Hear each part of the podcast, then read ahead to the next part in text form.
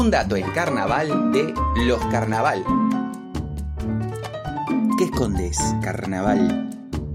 En festividades de la antigüedad eurasiática se mezclaron elementos culturales del más diverso origen, de raíz paleolítica como los osos y los caballitos de la era de la caza, o de procedencia neolítica como las corridas de gallos, pero también los hay de origen celta, vasco o greco-romano, y todo ello forman una especie de sistema interrelacionado durante los siglos de la cristiandad medieval.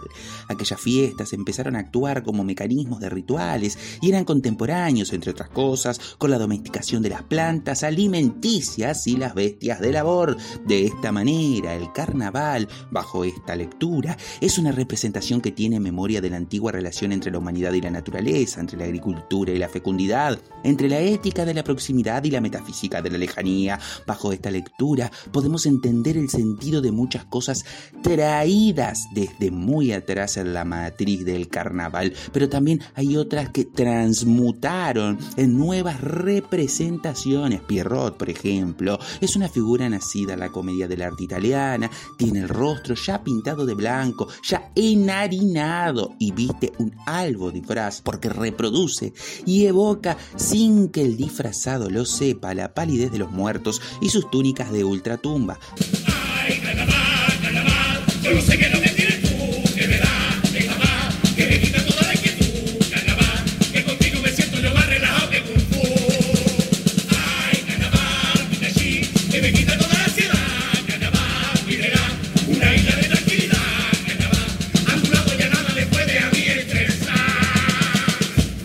Arlequín, por su parte, es una representación estilizada del diablo, el seductor, el tentador, el que entrevera las cosas. Diabolos en griego significa sembrador de discordia. Su nombre tiene origen en un reflejo diablesco del dios Odín, también con un demonio de las fiestas del equinoccio de primavera de origen flamenco y alemán en el que se parodiaba el terror de las escaramuzas vikingas. El lado sombrío de esta celebración estuvo bajo su patrocinio porque el carnaval tiene una mano jacarandosa que repica unas castañuelas mientras esconde una mano perversa.